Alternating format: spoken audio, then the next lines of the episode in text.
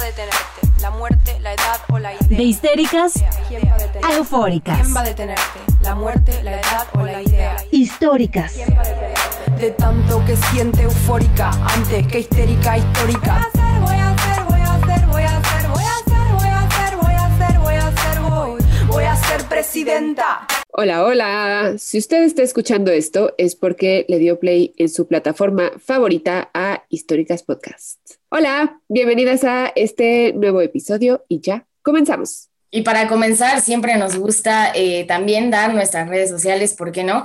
Porque nos encanta estar en contacto con ustedes y sobre todo también nos gusta que echen eh, el chisme por allá. La verdad es, hemos recibido unos correos súper, súper bonitos últimamente y sí quiero pedir una disculpa a nombre de todas porque hemos tardado eh, un tiempo en contestarlos, pero les agradecemos mucho que pues sean pacientes y que pues también nos escriban por Instagram para decir, oigan, yo mandé un correo y no me han contestado y claro que vamos para allá y les contestamos enseguida.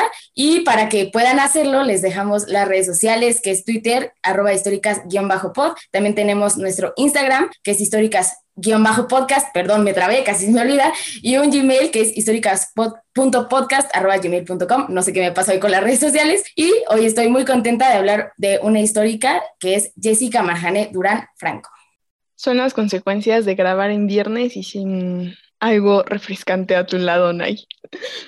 Bueno, las chelas. Las chilos, los chilos. Y bueno, esta semana decidimos hablar de un tema que nos dimos cuenta que a las tres nos atravesaba y la verdad es que buscando información yo no encontré muchísima y eso sí me sacó de onda. Entonces, ojalá este podcast también sirva para que ustedes lo escuchen y digan, no más, era necesario que platicáramos de este tema, porque se van a dar cuenta, a más de una nos ha atravesado de una forma muy particular. Para esta semana decidimos hablar de redes sociales y relaciones de pareja porque nos dimos cuenta que había historias que compartíamos entre nosotras y que medio también iban con un poco con los temas que estábamos platicando semanas anteriores, como la infidelidad y los celos. También porque en este podcast siempre vamos a apostar por nuevas formas de relacionarnos, en donde la escucha sea activa y pues establezcamos relaciones más horizontales y más amables de cualquier tipo, ¿no? Quisiera empezar el episodio, un poquito la charla, hablando de cómo han cambiado las relaciones que tenemos, específicamente las de pareja. Y creo que el tema de las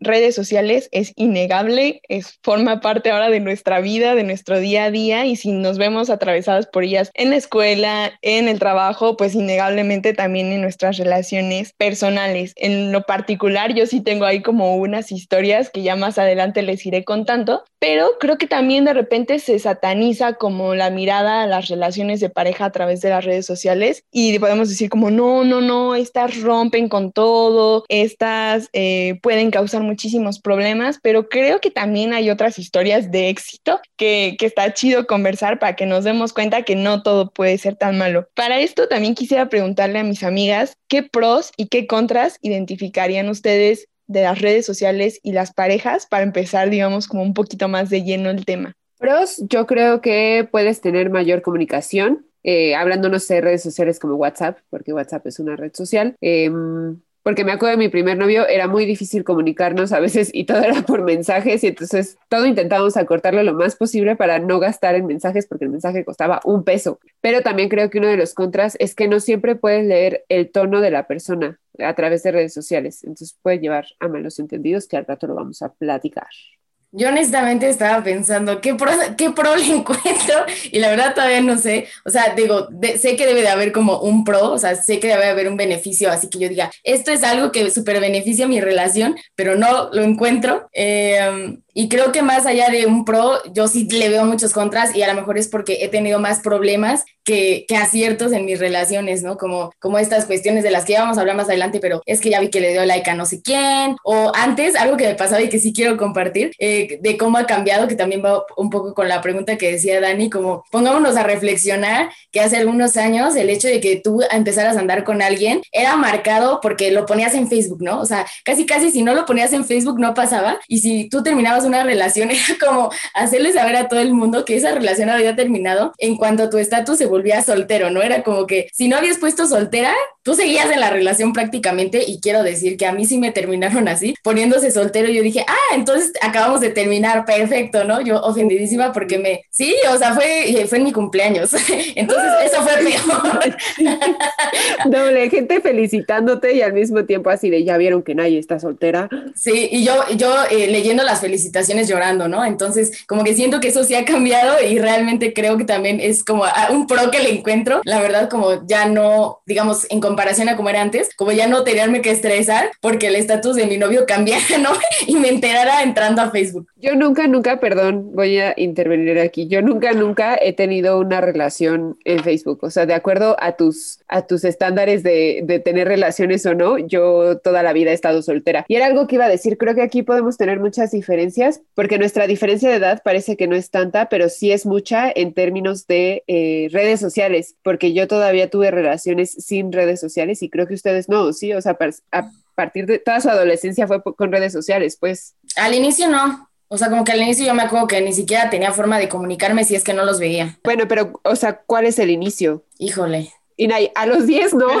mi, relación del kinder, mi novio del kinder no contó, no estaba en Facebook todavía. Fíjate que cuando tenía 8, no, no, la verdad no me acuerdo, pero sí recuerdo que hace mucho, mucho tiempo como que mis relaciones eh, de noviazgo era como te veo y si no te veo, pues no sé de ti porque no tengo forma de comunicarme contigo. O sea, era como si no te veo, pues quién sabe qué estás haciendo. Yo tampoco puse nunca una relación, nunca he puesto una, pero porque para mí ya es como, no, eso es muy privado. Como que siempre he sido una persona que intenta conservar un poco de su privacidad y eso para mí desde el principio era como, no, no, no, eso ya está rebasando el límite, no hay que ponerlo ahí. Pero sí se llegó a tomar como una ofensa, ¿eh? O sea, ahora yo me acuerdo y sí llegaron a suceder como discusiones, o sea, de las primeras discusiones con, con, esos novios fue porque yo decidía no poner la relación, pero porque para mí era como ya estamos rompiendo algo de la privacidad que no quiero romper. O sea, la relación sigue existiendo fuera de la red social, pero bueno, igual ya es algo que conversaremos más adelante. Yo los pros y los contras que identifico, pros, eh, que puedes relacionarte, o sea, de otras formas, ¿sabes? Como creo que pueden establecerse relaciones chidas a través de redes sociales, eh, o sea, puede haber dinámicas chidas entre las parejas incluso de conocerse, ¿no? O sea, también conocerse como en otros espacios y de compartir opiniones y, o sea, muchas cosas creo que puede funcionar chido. Y contras creo que también se prestan a que a veces intentemos sobrepensar y malinterpretar muchas cosas, o sea, que son como interpretaciones muy personales que nada tienen que ver con la intención que tenía la persona al comunicar una cosa u otra. Entonces ahí estarían mis dos mis pros y mis contras. Yo así de, ay, yo encontré una positiva que me pase memes de perritos. como que el, el, traslado de memes de perritos está bien padre. No, y, y, hablando como que de este tema, creo que también algo que todas tenemos súper presentes, algún problema que las redes sociales hayan traído a nuestra relación, ¿no? Alguna situación, algún conflicto. Y definitivamente, hace rato que estábamos platicando antes de empezar a grabar, así se me despertó así el animal en el cerebro y dije, no más, súper sí, o sea, a mí me causaba muchísimo conflicto ver likes, eh, los likes para mí antes, y quiero pensar que ya no tanto, o sea, es algo en lo que sigo trabajando, pero a mí antes los likes me generaban muchísimo, muchísimo ruido, porque para mí era como no es una foto de un objeto, no es el objeto de una persona y si tú le diste like a esa persona, en mi mente automática era de, ¿te gusta esa persona? O sea, para mí el like es, me gusta, entonces si le das me gusta a la persona es que te gusta la persona, ¿no? Esa era como la lógica en la que yo funcionaba y, definitivamente en, en, mis relaciones, eh, al menos en las últimas dos o tres, sí ha sido como algo que me genera muchísimo conflicto. Eh, los likes, ¿a quién le dan likes? ¿Con qué frecuencia le dan likes? Y sobre todo yo creo que también en qué tipo de fotos, porque no es lo mismo para mí, ¿no? Que le dé like una persona a su perrito, ¿no? A una foto de su perrito que a una foto de ella. Obviamente para mí eh, es una interpretación completamente distinta, entonces yo creo que si son muchas los problemas que me ha traído, yo creo que los likes ha sido de los peores. Y entonces, eh, como ya conté lo mío, pues me encantaría escuchar a Dani y a Greta cuáles han sido sus problemas. A ver, cuéntenos. Aquí estamos para escucharlas. A mí, pues como ya les dije al inicio, era así un problemón de que yo quería conservar una parte como de mi privacidad, no poniendo las relaciones y casi casi que era como una exigencia y un algo que teníamos que tachar en la lista de noviazgo, eh, pero pues a mí nunca me gustó, o sea, de verdad era como que no, o sea, ¿por qué todo el mundo se tiene que enterar de cuando andemos y cuando rompamos? O sea, eso es como muy personal. Creo que eso también, pues la mala interpretación que yo muchas veces le daba a los likes, o sea, creo que de repente sí se me botaba la canica, la verdad, estaba medio loca y sí terminaba como exigiendo, no, bueno, no estaba loca, dicen mis amigas que no estaba loca. Sí, yo aquí estaba diciendo que no.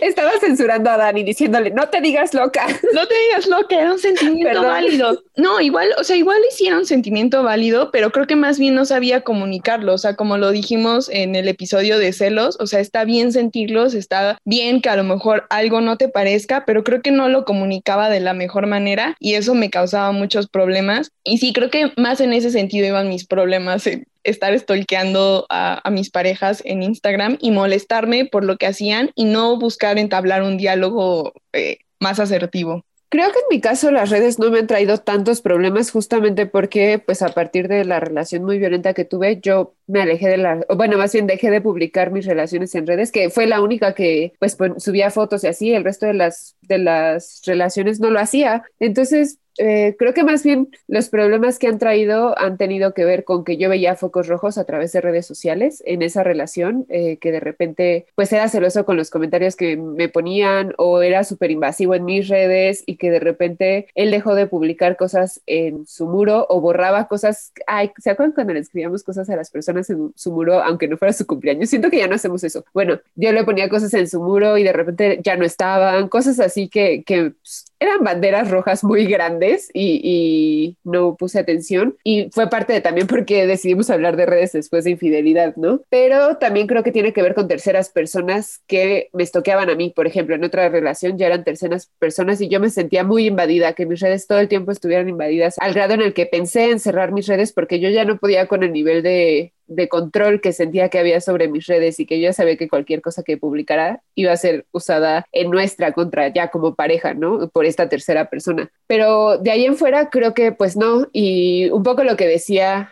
al inicio, ¿no? Estos malos entendidos, la falta de comunicación asertiva, que de repente lo que escribimos eh, a través de WhatsApp o de repente pues estos likes o cosas así, eh, me parece importante hablarlo, ¿no? Porque creo que a pesar de que ya tenemos tiempo con las redes, cada pareja tiene que tener su dinámica en las redes y, saber entenderse a través del mensaje o a través de los emojis o a través, o incluso no sucede con parejas, ¿no? Con otras personas, y nos ha sucedido aquí en Históricas, que de repente alguien manda un emoji y alguien piensa que significa algo y la otra piensa que significa otra cosa, o que se lee el tono de otra forma y yo digo, ay, creo que Naya está enojada y Naya así de, no, todo chido, ¿no? O sea, aquí no pasa nada, aquí todo es súper relax. Y creo que puede llegar a suceder lo mismo en las relaciones, que de repente crees que la otra persona está en cierto tono, o sea, de cualquier tono que se les ocurra, desde enojado o enojada, o que está siendo sensual o no, o que está, yo qué sé, ¿no? Y de repente te llega una nud que no habías pedido. No, no es cierto, nunca me ha pasado, espero que nunca me pase. Este, pero me imagino que puede llegar a pasar si hay malos entendidos, ¿no? Entonces, eh, creo que ahí es algo que siempre tenemos que tener en cuenta, ¿no? El ir generando estos códigos de comunicación con la pareja, que a veces es muy fácil y a veces no es tan fácil, o a veces esos códigos se rompen sin que tú lo esperes, ¿no? Que tenías un código bien establecido, pero de repente por la dinámica que traes en persona, ese código no se entiende del todo. También eso sí me ha pasado, que de repente como la dinámica era de molestia, todo se leía molesto y era tal vez no estábamos molestos, pero ya es como, no me grites, y tú, pues no estoy gritando, nomás es un emoji, ¿no? Eh, y pues ya, Creo que el tema central de, de, las relaciones y las redes sociales son las malinterpretaciones que a veces suceden, pero ojo que no todos son malinterpretaciones y también tienen que confiar en su instinto de que algo raro está pasando. Un punto que, que queríamos tocar y que medio mencionamos también desde el episodio anterior era la delgada línea entre el coqueteo y la infidelidad y creo que en redes sociales se presta un montón el tema para, para hablar de él. Algo que yo les decía a mis amigas al principio es que este punto a mí también me hacía como un poco de ruido y, quizá habrá algunas, algunos o algunas que se identifiquen conmigo, porque yo decía, es que para mí, o sea, en los como los acuerdos que yo tengo en mi relación, cualquiera de las dos me haría ruido, o sea, porque un coqueteo para mí, o sea, de acuerdo como a los, a los acuerdos que tenemos en la relación, tendría una intención, o sea, tendría como, digamos, sería como el principio de alguna acción que desean llevar a cabo, ¿no? Y la infidelidad pues ya sería como el punto final. Eh, entonces, como que en mis acuerdos, esas dos cosas estarían mal, o sea, digitalmente seguirían mal, pero también conversamos un poco que obviamente esto es dentro de los acuerdos que tenemos en una relación monógama, ¿no? Que habrá quienes tengan relaciones de otro tipo, ejemplo, relaciones abiertas o relaciones en las que se permitan el coqueteo con otras parejas. Y entonces estos acuerdos y estas dinámicas están presentes en redes sociales. Por ahí también leíamos una nota interesante en la que decía como en la que especificaban que el coqueteo no busca llegar eh, para estas parejas a un encuentro, por ejemplo, que solamente busca quedarse en lo digital, eh, pajarear a lo mejor un rato, eh, divertirte y conocer a otra persona, pero no tiene como finalidad pues que haya o que suceda algo entre esas dos personas. Y por el contrario, pues hay otras que sí pueden ya ser infidelidad. Incluso platicando, me quedaba pensando si la infidelidad digital existe, o sea, como creo que a veces subestimamos la palabra infidelidad dentro de lo digital porque pensamos que como no hay un encuentro físico, entonces no hay infidelidad. Y creo que también es como importante quitarnos ese chip y decir, no, o sea, es que el interés o la traición o todo esto que, que, que sucede alrededor de una, de una infidelidad también sucede dentro de los espacios digitales y son igual de válidos, o sea, y es igual de válido molestarte y enojarte y reclamar una infidelidad que ya sucedió en lo físico que una infidelidad que sucede en lo digital. Entonces, creo que también este es un punto que da para hablar y hablar y hablar un montón. Entonces, si también tienen su punto de vista, pues háganoslo llegar a nuestras redes, ya saben que siempre las vamos a leer y ahí estaremos atentas por si algo me faltó decir.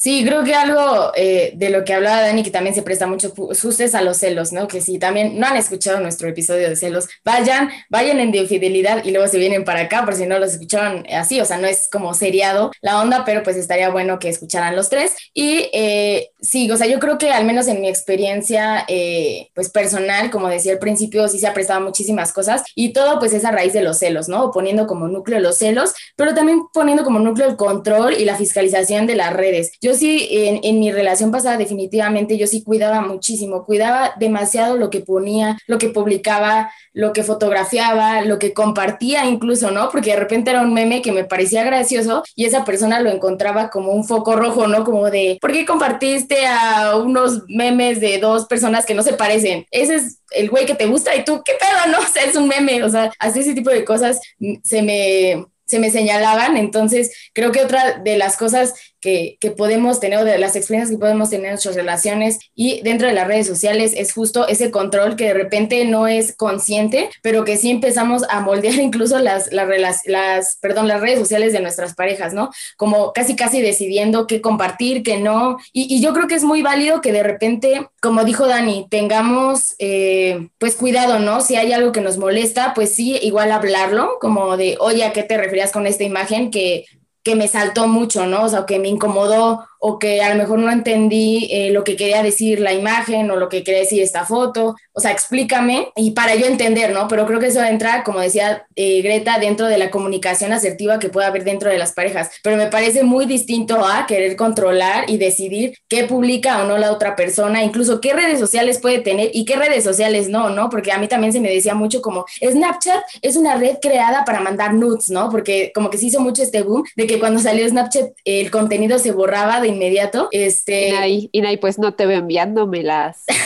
y yo estoy esperándote. Ah, no, y, y, y sí se me decía mucho como, pues, dura la foto unos segundos y se elimina, ¿no? ¿Qué me hace pensar que no está mi infiel por ahí o qué me hace pensar que no te están mandando cosas por ahí? Entonces yo por mucho tiempo tuve como Snapchat ahí como que lo usaba, pero no lo usaba hasta que él dijo, bueno, pues entonces yo voy a sacar Snapchat para ver qué subes. Y es como, o sea, ni siquiera yo podía tener la decisión de qué aplicaciones tener o no, porque eso lo decidían como por mí, o yo lo decidía con tal de no tener problemas dentro de mi relación, pero creo que ya llegamos al punto en el que nuestras redes sociales sí forman parte de nuestra cotidianidad. Algunas veces pueden formar como en mi caso, ¿no? Es hasta una cuestión de trabajo, una cuestión que ya es como muy de tu día a día y me parece muy grave que en tu relación exista tal control porque creo que nuestras redes forman parte, o sea, podemos mostrar nuestra personalidad, nuestra identidad, lo que pensamos, lo que no, y que alguien lo decida es como, como si fueran cambiándote a algo que igual tú no eres, ¿no? Igual tú no quieres expresar, igual tú no quieres decir, pero como, ah, bueno, para no tener problemas, pues no digo esto. Y pues eso no está, eso no está bien. Eso está muy cañón, ¿no? O sea, el hecho de que te prohibieran tener una red social, o sea, cuando lo dijiste hice cara de ¿qué? Y luego me acordé que a mí también me pasó, o sea, que el, el, novio infiel también me dijo así como, ¿para qué quieres descargar WhatsApp? O sea, ¿con quién quieres hablar o qué? Si yo no tengo WhatsApp y yo decía, pues para hablar con mi familia, ¿a ti qué te importa? O para hablar con mis amigos, ¿tú qué? ¿No? O sea, imagínate WhatsApp, ¿qué le pasa? Bueno, en fin, creo que la fiscalización de las redes sociales llega muy, muy lejos. Ahorita que también lo decías, y, y la línea es un poco confusa, ¿no? Porque ahorita que, que hablabas de Sonai, también pensaba, yo he sido esta persona que dice, ¿por qué publicaste esto? Que suena a que eres soltero. O sea, sí, sí lo fui hace muy poco, además más, eh, porque creo que sí, la línea es muy confusa de, bueno, está dando a entender otro mensaje o yo estoy siendo insegura o qué está pasando. Y creo que esto pasa muchísimo y lo he visto con varias amistades y me llegó a pasar a mí también el, ¿por qué no subes fotos conmigo? O, por ejemplo, tuve una relación que nunca subía fotos en general y mucho menos conmigo. O sea, si subí una foto era como de otra cosa, mucho menos conmigo. Y entonces yo decía, ¿por qué no sube fotos conmigo? Y eso me llevó, porque ni siquiera nos tomábamos fotos juntos y me generó muchas inseguridades porque entonces, pues sí, que yo ni siquiera pedí una foto juntos porque pues sabía que se me iba a negar, por ejemplo, ¿no? O sea, a tal grado y entonces a mí me generaba el por qué no y también yo venía de esa relación muy violenta y decía, pero ¿por qué no? Pero nunca lo exigí, pero creo que sí hay personas que lo exigen, ¿no? El, pues, ¿qué estás ocultando? O sea, no me quieres mostrar en redes sociales y sí creo, o al menos así platicándolo con amigos, porque curiosamente son los hombres quienes, o sea, he visto que son más los hombres quienes hacen eso que las mujeres, ¿no? Que las mujeres suben más la foto con el novio y los hombres no tanto. Y dos cosas, o sea, una sí he visto que los hombres no lo hacen porque tienen a otras personas, o sea, porque no quieren que la gente sepa que tengan que tienen novia. Y dos, sí he visto cómo crean las mujeres cierta inseguridad porque sabemos que así operan, ¿no? Entonces, ahí es como Sí, otra vez, ¿dónde está la línea? Porque si no sube fotos conmigo, no me quiere, ¿no? O sea, me acuerdo un amigo que me contaba eso, que su esposa le decía, pues es que no me quieres porque no subes fotos conmigo y seguro me estás ocultando y es porque no quieres que la gente sepa que eres casado y así él decía como, pues relajada, solo no me gusta ventanear nuestra vida personal y o sea, hasta después de esa relación yo dije, no me gusta eh, ventanear mi vida personal y de hecho, y de hecho en ocasiones cuando he tenido novio y que le digo a la gente, ah, es que sí tengo novio, la gente es como, ¿cómo? De verdad, porque pues no lo subo a mis redes, no es algo que yo quiera compartir en mis redes porque no me gusta que como, sí, creo que ahí soy igual que Dani, como que prefiero que hay cosas que se quedan en, en, lo personal y para que tener terceras personas ahí metidas. No sé, no sé, para mí sí es raro, pero en algún punto sí dudé de si una persona me quería o no, o si estaba en serio conmigo o no, por si subía fotos conmigo o no, pero en mi caso había antecedentes y creo que esos antecedentes se comparten con otras mujeres, ¿no? O sea, las demás mujeres también es así como, ay, eso le hacían a mi amiga y a mí no me la vas a aplicar, hijo, ¿eh? Iba a decir hijo de la chica, a mí no me la vas a aplicar, déjame decirte. Pero aparte, yo igual y me voy a escuchar muy señora, pero creo que vivimos en la época de que si no está publicado, no pasó. O sea, puedes tener a tu pareja al lado, puedes estar con tu novia, novio, novie, y si no publican una foto juntos, entonces no pasó ese momento juntos, ¿sabes? O sea, de repente creo que sí es como consideramos que es algo que tenemos que cumplir para que en realidad haya pasado y creo que también tenemos que tomarnos un momento de relajarnos y decir, no, o sea, no necesito tomar una historia de todo, no necesito tomar una foto de todo y no necesito publicarla para que realmente haya pasado ese momento. O sea, creo que de repente sí nos metemos como mucho en el bucle de la onda digital y, y, creemos que es como lo más importante dentro de una relación. Claro que están ahí los asteriscos, como decía Greta, de que de repente hay hombres, y ahí tenemos el ojo, de que eh, no publican cosas porque quieren seguir aparentando que son solteros, ¿no? Y tienen relaciones de un montón de tiempo eh, y tú no te das cuenta porque pues, no hay fotos con la novia, ¿no? O sea, creo que de repente las mujeres ya tenemos un chip ahí y un foco rojo prendido de que, ah, esta persona me habló y luego luego te metes a ver si no tiene novia o como X o como investigar un poco y si no tienen es porque de repente pues, pueden estar ocultando algo, ¿no? Pero que, creo que también nosotras hay que relajarnos un poco y como decíamos al principio, apostar por nuevas formas de relacionarnos, saber que el éxito o el fracaso de una relación tampoco depende de si publican o no una foto contigo. Creo que las cosas van más allá y las molestias que puedan surgir porque tu novio o tu novia no publica una foto, eh, creo que tienen más un origen distinto a, a la foto, ¿no? Creo que ya habría como hay una situación de inseguridad que quizá no estamos viendo y de desconfianza a, a la pareja y entonces esas cosas terminan abonando a, a esa desconfianza que tú ya estás sintiendo, pero no solo en cuestiones digitales, también ya en cuestiones físicas. Y de repente creo que también nos tomamos como un poco el papel de, ay, tengo que compartir a mi novio, o sea, como tengo que hacer pública mi, mi, relación para que los demás se enteren, ¿no? Y creo que también hay que tomarnos un momento para pensar que nuestras relaciones personales no son productos consumibles, que son nuestras relaciones personales, que la gente de repente no tiene por qué estarse enterando de todo. Eh, creo que justo se nos hace muy fácil hacer muy pública toda nuestra vida y y no medimos como las consecuencias que puedan tener. Esto no es para que dejen de compartir eh, sus fotos con sus novios o sus novias. Claro que a todos nos gusta, o bueno, quiero pensar que a la mayoría nos gusta como que en algún momento compartir algo, pero tampoco tendría que ser como un requisito de las relaciones y mucho menos tendrían que desatar toda esta serie de pro problemas que llegan a desatar y además de inseguridades. O sea, que más adelantito hablaremos de eso, pero creo que no tendrían que limitarse a eso las relaciones a través de redes sociales. Algo que tengo que confesar y que yo me considero muy culpable es que a partir de lo que dice Dani, ¿no? De, de otras personas que publican eh, muchas cosas de sus relaciones, de su vida, ¿no? Que a veces es como que sabes que conoce a alguien, después sabes que son novios, después sabes que ya se van a casar, después sabes que ya van a tener un bebé, ¿no? Y todo eso lo ves a través de sus redes sociales. Yo me considero culpable de opinar de las relaciones de los demás a través de eso que muestran en redes, ¿no? Y no solo de opinar, o sea, hasta de indagar de su vida como yo, yo muchas veces he dicho como ay, Chuchita ya no ha subido fotos con Chuchito, habrán terminado y entonces me meto rápidamente a sus redes sociales y digo, claro, todas las fotos juntos ya no están. Y empiezo así como a atar cabos y a decir, sí, claro, ya no están. Y la última vez que subieron foto fue en junio del 2019, ahí cortaron, ahí ya estaban mal, yo creo, y entonces, o sea, yo me considero culpable de hacer todo ese proceso de investigación para personas que conozco y, y, y, claro, es justamente por eso, ¿no? Te puedes dar cuenta muy fácil porque de lo que hablábamos antes, porque como todo publicamos, cuando de, de, pronto dejamos de publicar, para los demás que ven nuestras redes sociales es muy raro, ¿no? Es como antes subía este, fotos con su novio constantemente, antes eh, se etiquetaban en todo, antes, eh, no sé, compartían muchas cosas juntos y de la nada ya no, y eso eh, da pie, y no quiero decir que nosotros estamos dando el pie, sino puede ser que estemos eh, dando como demasiada información y que eso los demás personas lo utilicen como para hablar de nosotros, incluso para meterse como de más en nuestra vida, para opinar sobre nuestras relaciones. Y creo que algo que también se presta mucho y que se ha hablado muchísimas veces es que nosotros mostramos o nosotras mostramos nuestra relación, lo que queremos mostrar. O sea, mo mostramos la, la foto súper bonita, mostramos cuando yo con mi novio le estoy pasando increíble y, y, así, o sea, obviamente no voy a subir que me acabo de pelear con él, no voy a subir que hemos tenido una mala racha en nuestra relación, no voy a subir que estoy molesta, no voy a subir eh, lo que más me choca de él, o sea, voy a subir lo mejor. Entonces creo que... Eh, lo que consumimos de las parejas es lo que cada pareja o cada persona quiere que nosotras veamos de su relación y entonces opinar a través de eso pues nos da un sesgo completamente pues chiquito, ¿no? O sea, no vemos la entera relación, es casi imposible que veamos toda la relación, pero opinar por un 5 segundos o 15 segundos que dura una historia de Instagram eh, en relación a toda su vida, pues yo creo que es muy peligroso porque no sabemos qué está pasando allá adentro.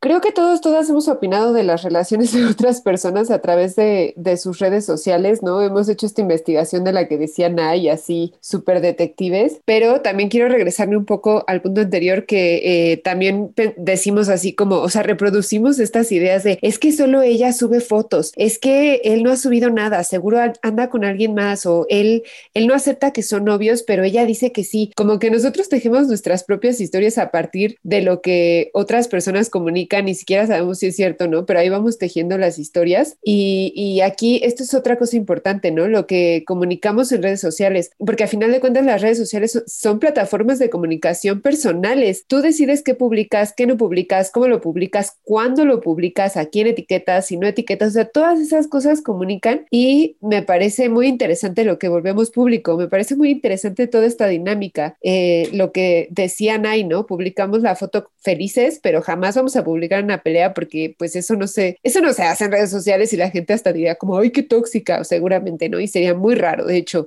Y bueno, al final de cuentas hacemos todo un performance a través de, de los tweets, de las fotos, de las publicaciones que vamos haciendo y, e incluso hasta de los hashtags que utilizamos, los hashtags comunican, ¿no? El típico cuando se trata de pareja, eh, love o relationship goals o, o algo así. Y si lo pensamos, esos hashtags van creando un álbum virtual en redes sociales y es un álbum que está enalteciendo el amor romántico heteropatriarcal generalmente. Entonces, si nos metemos a uno de esos hashtags, va a haber millones de parejas en atardeceres, en yo qué sé, en muchísimas cosas, ¿no? Y pensar cuántas de esas parejas siguen juntas, pero ahí hay un compilado y me parece muy raro tener así de manera digital un compilado del amor de millones de personas, no sé, no sé, y así con todos los hashtags, ¿eh? no solamente con el amor, pero ahorita me estoy yendo específicamente en el amor. Entonces creo que a veces como que sobrecomunicamos con esta idea de, de ser felices, no sé si existe el término sobrecomunicar, pero yo lo voy a utilizar, y que también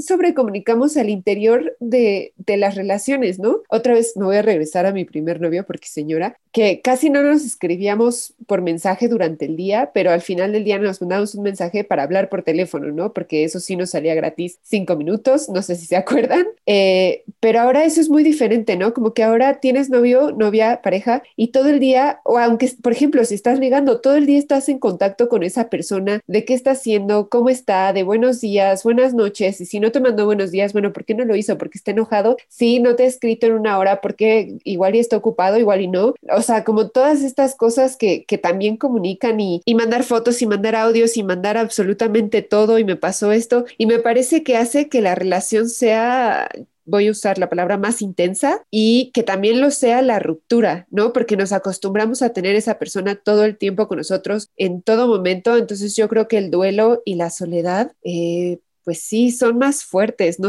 no lo sé explicar bien, pero de repente dejas de tener esa persona a la que le comunicabas así el, ay, ya me manché la blusa y que se reía contigo, que te decía qué hacer o yo qué sé. Y por otro lado, también voy a volver a intensiar en esto de la memoria. Soy, soy alguien que le interesa mucho como la memoria digital que vamos creando, pero también la memoria y, y cómo eso va moldeando nuestra memoria mental y que eh, pues nos estamos deshaciendo de ese registro de la relación, porque antes pues nos mandábamos cartas, ¿no? Me acuerdo otra vez, mi primer novio nos escribíamos muchas cartas y los siguientes novios no me escribí cartas con ellos, el último sí, pero son mucho menos, ¿no? Entonces son mensajes, más bien había mensajes de WhatsApp llenos de amor, llenos de palabras bonitas, que después se perdieron, que en algún momento cambié de celular y esos mensajes pues se fueron y ya no están en ningún lado. Bueno, igual y sí, no sé si hay un hacker por ahí que me diga que me ayude a recuperarlos y ni siquiera por una cuestión de no poder dejar ir, sino nuevamente de, de documentar tu propia vida, de, de, de, saber lo que hay ahí. Pero bueno, tal vez eso es personal y yo me estoy volando, pero, pero creo que a veces las redes sociales nos quitan eso.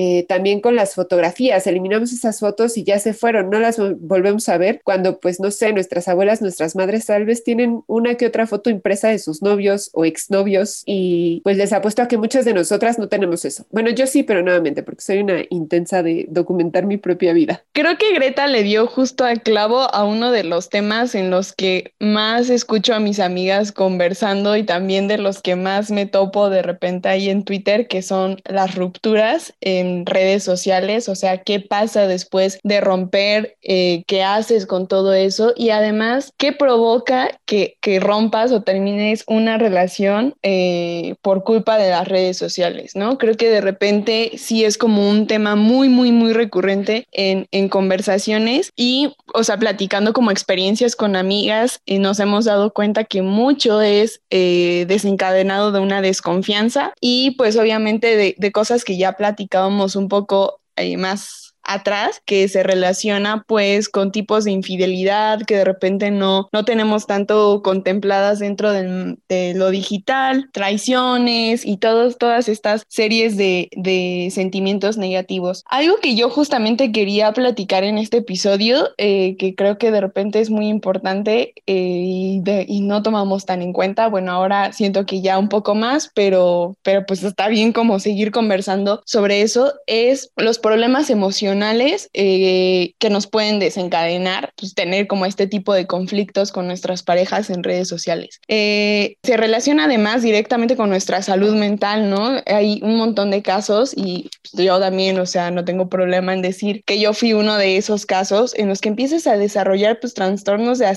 ansiedad o problemas como de mucha, mucha desconfianza por situaciones que empiezan a pasar en redes sociales con tus parejas y que no tendrían por qué pasar. O sea, si, si yo intento mirar un poco más atrás, o sea, me acuerdo como de situaciones y digo, o sea, ¿qué tan necesario era de verdad eh, vivir todo el tiempo preocupada y estresada y dedicar mucho tiempo de mi día a estar viendo con quién interactuaba, qué reacciones tenía, a estar stalkeando, pasar horas eh, intentando como descubrir el hilo negro de, de aquello que yo estaba queriendo entender? Y, y esto es justamente un espacio del podcast para decir, amigas, no es necesario, o sea, de verdad no es necesario eh, causarnos este tipo de problemas, o sea, como decíamos en el episodio de celos y toda esta serie que tuvimos, si las inseguridades ya son demasiadas y si además esas inseguridades ya están llegando a lo digital, vete de ahí, o sea, porque de verdad ya no va a haber una solución a eso y luego el problema, o sea, te lo vas a quedar tú, no se lo va a quedar el vato que te provocó todas esas inseguridades, te lo vas a quedar tú y tú solita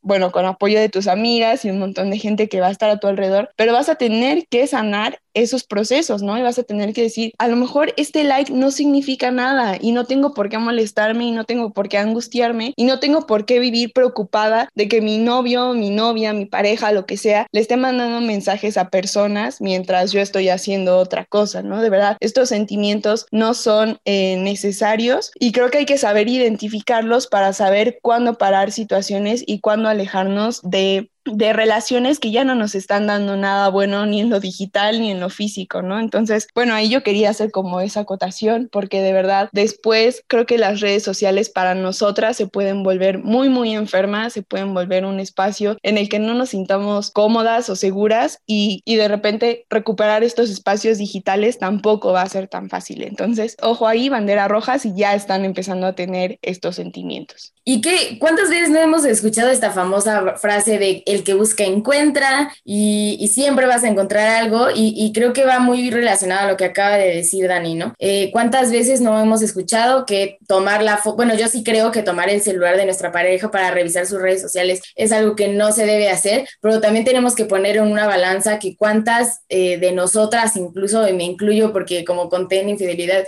yo nunca me enteré que a lo mejor no estaban siendo tan leales conmigo. Eh, tal vez si yo en algún punto hubiera agarrado el celular, me pude haber enterado y me pude haber alejado de esa relación en el momento en el que la infidelidad o, la falta de lealtad estaba sucediendo, ¿no? No después por otras cosas y enterándome años después. Entonces creo que, digo, cada quien, y esto lo dejo a un nivel muy personal, eh, cada quien va a decidir eh, si está bien, si está mal, eso no lo queremos poner como en discusión acá, sino también poner en perspectiva que a veces juzgamos demasiado a aquellas personas, y no solo mujeres, porque también pasa con hombres, que, que dicen, ¿sabes qué? Estoy teniendo una duda y a lo mejor no logro entablar una buena comunicación con mi pareja o si la logro entablar, solo es como para que me diga, ah, estás loca, estás imaginando cosas. Entonces, como yo tengo esa necesidad de confirmar o de no confirmar esto que estoy sintiendo, que puede estar pasando en mis redes sociales, por todo lo que ya expusimos durante todo el episodio, siento la necesidad de tomar el teléfono, desbloquearlo y ver qué hay de adentro. Entonces, repito, no estamos diciendo que está bien, no está mal, o sea, aquí no queremos hacer ningún juicio de ese tipo, sino queremos poner en la balanza que hay muchas mujeres y muchas personas que solo se van a dar cuenta de que les están siendo infieles así, ¿no? Y que a lo mejor no es una forma que esté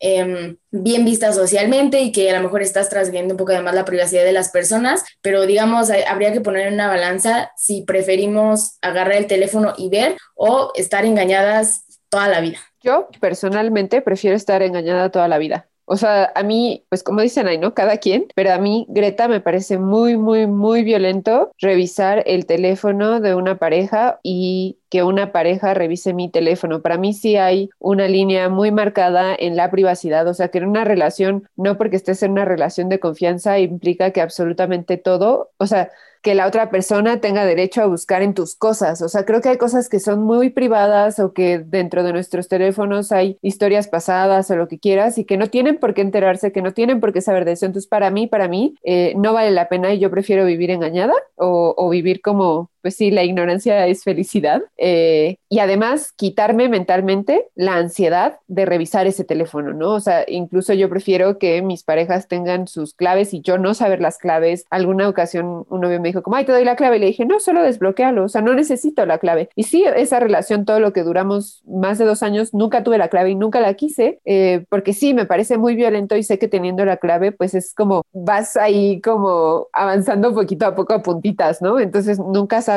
en qué momento se te dispara algo y, lo haces. Entonces yo prefiero no hacerlo y también que no lo hagan conmigo porque creo que nuevamente las redes sociales son personales. No sé ustedes si confiarían las redes sociales a sus parejas, ¿no? O sea, creo que yo confiaría mi celular desbloqueado así de, ah, pues mira, revisa esto, o sea, esto y que si me llega un mensaje o te, o sea, si me llega un mensaje, ah, te llegó un mensaje de tal persona, ah, sí, ahorita lo reviso, ¿no? Pero de ahí a toma la contraseña de mi Facebook, que sé que ha pasado, o sea, tengo amigas que el novio les pidió la contraseña de su Facebook y viceversa, ¿no? Que es como la prueba de amor millennial es pásame la contraseña de tu Facebook.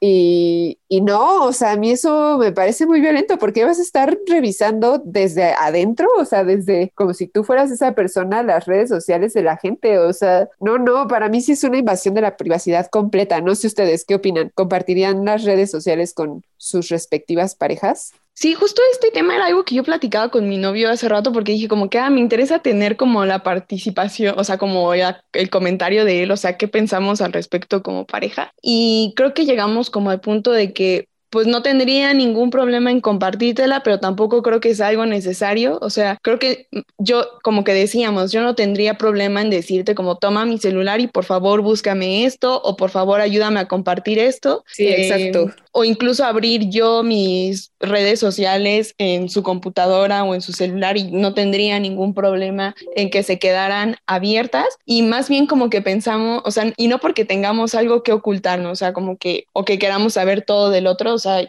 y, creo que justo dijimos como, creo que si buscas, o sea, y, si quieres encontrar algo que malinterpretar, lo vas a hacer, ¿no? Tengas las contraseñas o no. Y sí, como que llegamos al punto de que, pues, o sea, no tendría ningún problema en cualquiera de las dos situaciones, pero pues de preferencia para que cada uno conserve su privacidad eh, pues que cada quien tenga sus contraseñas y sus accesos y si en algún momento se vuelve necesario por alguna situación en específico, pues adelante, o sea, no, no tendría ningún problema, pero creo que sí hay que estar un poco alerta de cuando se solicitan las contraseñas con la intención de controlar y vigilar qué estás haciendo. Pues yo como dije, eh, la verdad es que en algún punto pues sí tuve acceso a las redes y, y, me creó muchísima paranoia, me creó muchísimo estrés, vi cosas que no me gustaron, vi cosas que me incomodaban y a lo mejor eran cosas hasta de su pasado, ¿no? Que a mí pues ni me tocaban, pero, pero me hacían sentir como muy incómoda. Entonces, este, como tuve muchos problemas en esa relación a través de las redes, muchos, muchos, yo digamos después ya tomé la decisión como de, de no darle ese peso y ya, de ya no ni, ni, buscar, ni agarrar, ni nada. Y, sin embargo, en algún punto lo he hecho porque a veces como que tu, tu paranoia puede más que tú. Eh, pero es algo que trato de estar muy, muy, muy consciente y muy metida de no tomar el celular de mi pareja, de no, o sea, hasta para pedirle la hora le digo como, ¿puedo ver la hora en tu celular? Sí, ah, bueno, ya lo desbloqueo o bueno, le, le pucho al botón para que se ilumine y salga la hora y ya veo la hora y es como de, ah, chido, gracias. O sea, como que prefiero ser muy cuidadosa en ese sentido porque yo me fui como al extremo total de que hicieron lo que quisieron con mis redes y, yo también transgredí de muchas formas las redes de la otra persona.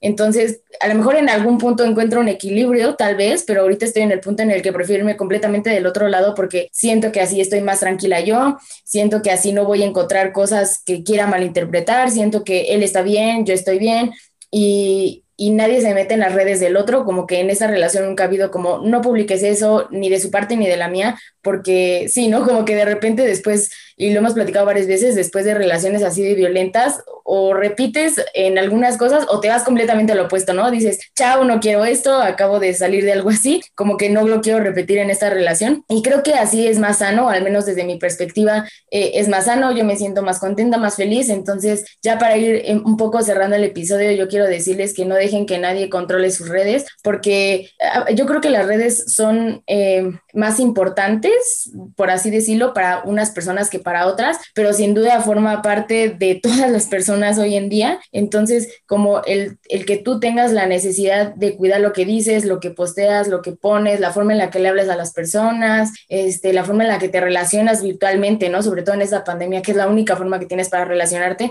me parece muy grave que haya alguien ahí que esté tratando de controlarlo y que esté tratando de decirte qué no, qué debes de decir y qué no, porque de verdad yo, yo sí soy fiel creyente de que regresar al punto al que, en el que digas, no sabes qué, voy a tener el control de mis redes, es muy, es muy complicado y, y, pierdes muchas cosas, o sea, pierdes muchas cosas en el camino, ¿no? Mucha gente podrá decir, ay, son cosas digitales, eh, X, sí, o sea, a lo mejor sí, pero pero algo que dijo Greta que se me grabó mucho, ¿no? Como es parte de tu vida, es parte de lo que tú vas creando, es la forma en la que tú vas viviendo tu vida, ¿no? Y, me parece muy significativo de repente yo cuando estoy pendejando en el celular a veces sí me gusta mucho voltear a ver lo que he hecho en los últimos cinco años y ver qué decía antes y, y ver cómo me comportaba y me parece muy triste de repente voltear y ver que yo decía cosas que no soy yo o que yo posteaba cosas que no soy yo porque esa persona me decía que era lo que yo tenía que hacer. Entonces, definitivamente es como el consejo que les doy, no dejen que nadie fiscalice sus redes ni que nadie controle sus redes.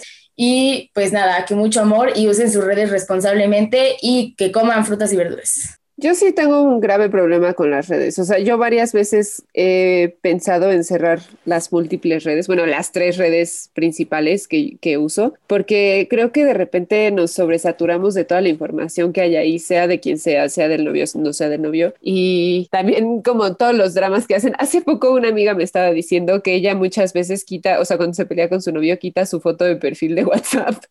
Y era algo que yo no sabía que la gente hacía, pero... Culpable también. Pero dije, órale, o sea, ¿qué, ¿qué tanto comunicamos con tan poco? Me parece impresionante cuánto podemos comunicar con las redes sociales y cuánto dice algo y cómo una publicación puede tener a medio mundo en la locura. Porque, ¿qué significa? Le puse un corazón, sí, pero es un corazón morado de feminismo. No, es un corazón, no, así como, eh, sí, o sea, de repente las redes me parece que es una dinámica un poco que la incertidumbre que tienen generan una dinámica un tanto no sana. Em, y pues ya para terminar, también que en las relaciones puede llegar a suceder eso, sobre todo si alguien revisa el celular, o sea, se me ocurre como alguien revisa el celular y no le quiere decir a la otra persona que lo revisó, porque entonces también está agrediendo y entonces cómo le dice a esa persona como, ya sé que hiciste esto, porque una vez me pasó que alguien me aplicó esa de, ya sé que hiciste esto y yo, ¿y cómo lo sabes? Ah, pues me dijeron y yo, ¿y quién te dijo? Ah, pues alguien, no te voy a decir quién, y yo sabía, yo sabía que habían revisado mi celular, pero pues nada, no podía confirmarlo porque si lo confirmaba yo también me echaba de cabeza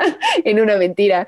Entonces, em, pues sí, creo que las redes sociales pueden ser muy tóxicas, o más bien nuestros comportamientos alrededor de las redes sociales pueden ser muy enfermizos, no tóxicos, y entonces pues que tengamos cuidado y que pongamos límites. Yo solo diría eso. Allá que me eché todo mi choro y ya no voy a decir nada más. Ay, sí. Yo, yo nada más, o sea, como que dejaría que apostemos por otro tipo de relaciones, o sea, que de verdad nos, nos quitemos el chip de experiencias pasadas, o sea, que, que sepamos que no tiene que ser así siempre, que las redes sociales pueden ser algo muy divertido con tu pareja, que no necesariamente tienen que significar angustia, dolor, preocupación, estrés porque no te estén poniendo el cuerno, o sea, creo que podemos generar otras dinámicas de confianza y, y eso sobre todo, podemos generar otras dinámicas de confianza que no involucren compartir o, abandonar por completo tu privacidad. O sea, creo que la confianza va más de otras cosas a tener el control absoluto de qué hace tu pareja, tener sus contraseñas, saber en dónde está, a quién está viendo, con quién está conviviendo, con quién subió la historia, a quién etiquetó. O sea, la confianza de verdad creo que va mucho más allá de, que, de lo que podemos reducir a redes sociales.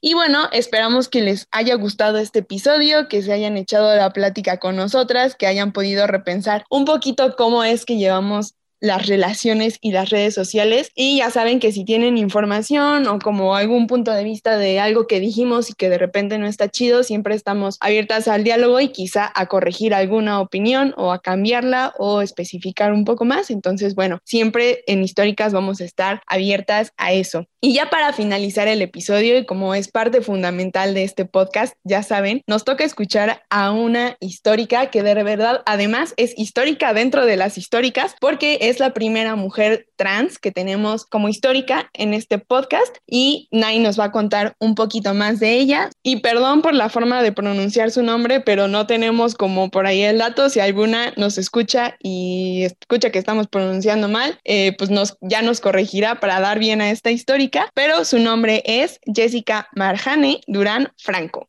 Así como dijo Dani, estoy muy, muy contenta de estar hablando de Jessica o de que me toque hablar de Jessica, no solo por todo lo que ha hecho, que es de lo que voy a estarles hablando, sino también porque a nivel eh, personal, y creo que también hablo desde históricas, estar hablando de estas mujeres y de tener ya estos referentes que, que toda la vida eh, tuvimos invisibilizadas y tuvimos en las sombras, pues irlas sacando ir conociendo sus nombres, ir conociendo lo que han hecho, pues creo que a todas nos enriquece demasiado. Así que vamos a empezar a hablar de Jessica.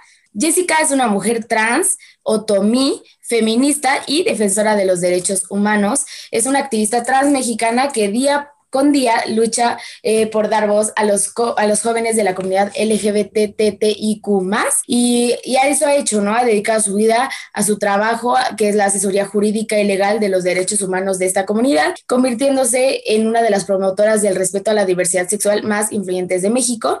Ella nació en 1993, creció con varios referentes femeninos, que era su mamá, su abuela y su hermana, y eh, cuentan que su mamá vivió violencia doméstica, ¿no? Hasta que decidió salir de ese círculo violento, entonces como que siempre estuvo muy presente eh, el hecho de que la justicia y el respeto no siempre eh, forman parte de la vida de las, de las personas, ¿no? Esto se dio cuenta desde sus primeros años de adolescencia y así fue como empezó a interesarse por los derechos humanos. Eh, ella fue sujeto de discriminación y violencia por el hecho de ser diferente, ¿no? Porque cuando era pequeña se comportaba como la sociedad decía que no se debía de comportar un hombre, ¿no? Que era afeminado, que era eh, pues todas estas eh, palabras que no quisiera repetir, que son eh, pues total y completamente eh, discriminatorias y, y, que obviamente le hacen muchísimo daño a las personas. Entonces, a los 15 años, ella cuenta que fue cuando dijo, soy una mujer trans. A los 16 empezó su transición, a los 18 ya empezó con su tratamiento hormonal. Y algo que me pareció súper bonito y que creo que las mujeres cisgénero como que es algo que se te da y no, como que no le das la importancia, es que ella cuenta que a los 17 fue su momento más eh, bonito y significativo de su transición, porque fue cuando empezó a presentarse como Jessica y, el hecho de ya cambiar su nombre a un nombre femenino y empezarse a presentar de esa forma fue lo que le dio el valor de realmente eh, presentarse como una mujer trans y decir soy una orgullosa mujer trans, ¿no? Este, desde el momento en el que inició el bachillerato descubrió que pues había muchas personas como ella, ¿no? Que no se sentían identificadas, que necesitaban encontrar un lugar seguro donde pudieran ser ellas y ellos mismos y empezó a llevarse con eh, personas que formaban parte de la comunidad LGBT y entonces así empezaron a asistir a marchas y a foros y ahí fue cuando dijo, este es el lugar en el que quiero desempeñarme, este quiero que sea mi, eje de, de, trabajo. Estudió la carrera de Derecho en la Universidad Autónoma de México, en la UNAM, y más tarde se especializó en Derechos Humanos por la Escuela de Derechos Humanos del Centro Fray, Fray Francisco de Victoria y Asistencia Legal por los Derechos Humanos, AC. Es fundadora y coordinadora del colectivo de Red de Juventudes Trans eh, eh, y ahí es donde proporcionan asistencia jurídica y legal en temas de diversidad sexual. Y bueno, creo que podemos notar que la aceptación eh, de Jessica como una mujer trans es lo que lo la llevó a luchar por una sociedad de respeto y justicia para jóvenes como ella. El aceptarse a sí misma es lo que a veces nos permite hacer un montón de cosas, ¿no? Y es lo que nos permite eh, abrazarnos a nosotras mismas para también poder abrazar a otras. Hoy en día Jessica es un pilar para las jóvenes trans que sufren de violencia por ser diferentes, ¿no? Por esta violencia que conocemos como transfobia. Jessica es hoy en día una de las activistas trans más influyentes en México. Labora como asesora legal, como asesora jurídica, acompaña a, jóvenes que pasan por procesos de demanda por delitos de discriminación, entre muchas otras cosas. Y quiero rescatar una frase que ella eh, hace, que es, las luchas de las minorías son las luchas de todo un país. Así que aquí una de las mujeres más influyentes del activismo LGBT en México. Y también quisiera por ahí hacerle la recomendación. Yo sé que muchas de nosotras ahorita estamos como eh, escuchando,